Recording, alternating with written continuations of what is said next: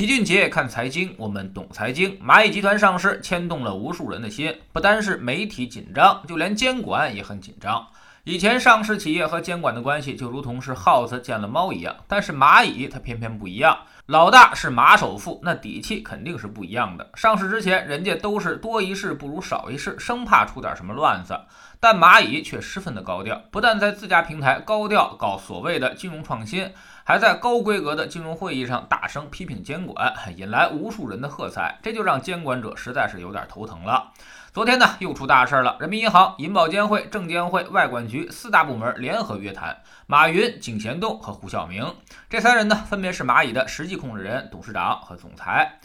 不过，具体约谈了什么，官方并没有披露。而今天，蚂蚁第一时间做出回应，说蚂蚁集团会深入落实约谈意见，继续沿着稳妥创新、拥抱监管、服务实体、开放共赢的十六字指导方针，继续提升普惠服务能力，助力经济和民生发展。从中呢，其实我们也能大概看明白了，约谈的大致重点应该就是跟那场著名的演讲有关。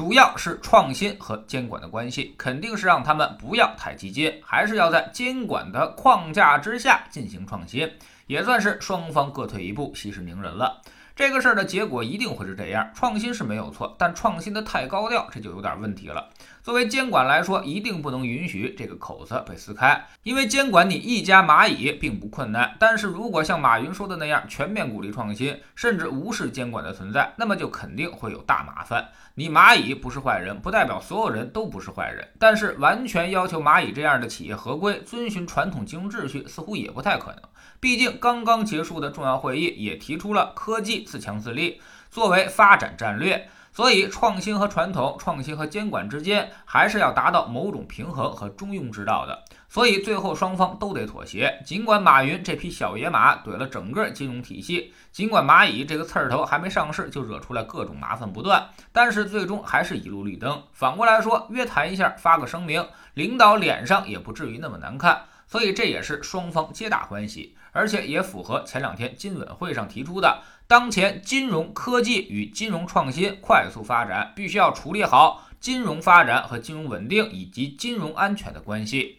十一月五号呢，也就是后天，蚂蚁将登陆科创板，新股中签率这几天也出来了，申购还是非常踊跃的，申购金额达到了十九万亿，创下了 A 股纪录。网上发行的最终中签率呢是百分之零点一二六七，申购人数是五百一十五万人。基本上中签的概率还是很大的，只要顶格申购，基本都能中签。如果蚂蚁上市之后涨百分之三十，那么中签者就差不多能赚一万多块钱。所以蚂蚁这个签儿还是有一口肉的，但是放在投资者的总账户中。也就是跟资金占用相比，那么其实肉并不是特别的多。反正如果按照发行价计算，那么蚂蚁的市值已经超过了茅台。上市之后随便涨那么一点儿，就肯定登顶市值第一了，这应该没啥悬念。下一个问题就是，蚂蚁会在首日交易很火爆吗？我们先来看看散户到底拿了多少，大概呢只有三点五亿股，差不多是两百到三百亿市值。其他的都在机构和战略配售手里，也就是说，别看蚂蚁市值两万多亿，但是百分之九十九都不能在上市首日买卖的，而能够交易的部分就只有两百到三百亿。那么这就有很多的可能性了，还不需要很多的钱就可以改变市场运行的方向。也就是说，如果有资金推一下，那么别看蚂蚁是个大象，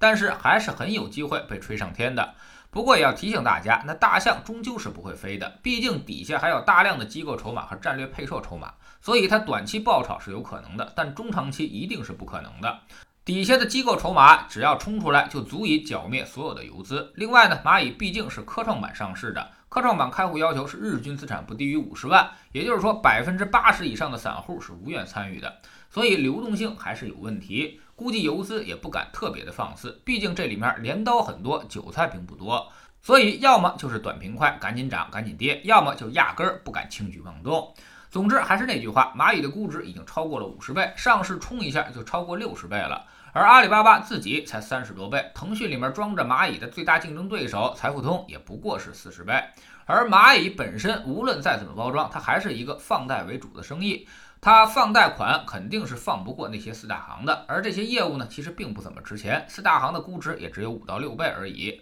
所以大家一定要清醒，别被马云和蚂蚁给迷失了双眼。当时的中芯国际呢，大家可以回忆一下，发行价是二十七块多，结果一上市就冲到了九十五块钱以上。这时候其实游资已经在拉高出货了，后面呢就快速下跌，跌去了一半市值，直到现在它也很难说企稳了，估值还是很高，起码比港股要贵得多。所以打新股的朋友，上市首日冲高尽量卖掉。如果想买蚂蚁，以后还会有更好的机会。知识星球齐俊杰的粉丝群，我们昨天呢说了一下汽车行业。今年呢，新能源汽车是非常的火爆，特斯拉、蔚来、小鹏、理想 ONE 在美国都已经涨疯了。那么传统汽车是不是还有机会呢？传统汽车行业中哪些概念更加的安全？我们该如何去参与和选择？汽车行业的胜算还大吗？这主要又跟什么样的基本面相关呢？我们总说投资没风险，没文化才有风险。学点投资的真本事，从下载知识星球 APP 找齐俊杰的粉丝群开始。二零一八年星球建立到现在，跟着老齐做投资的朋友，少说也赚到了百分之五十以上了。更重要的是，你自己已经在明显提高。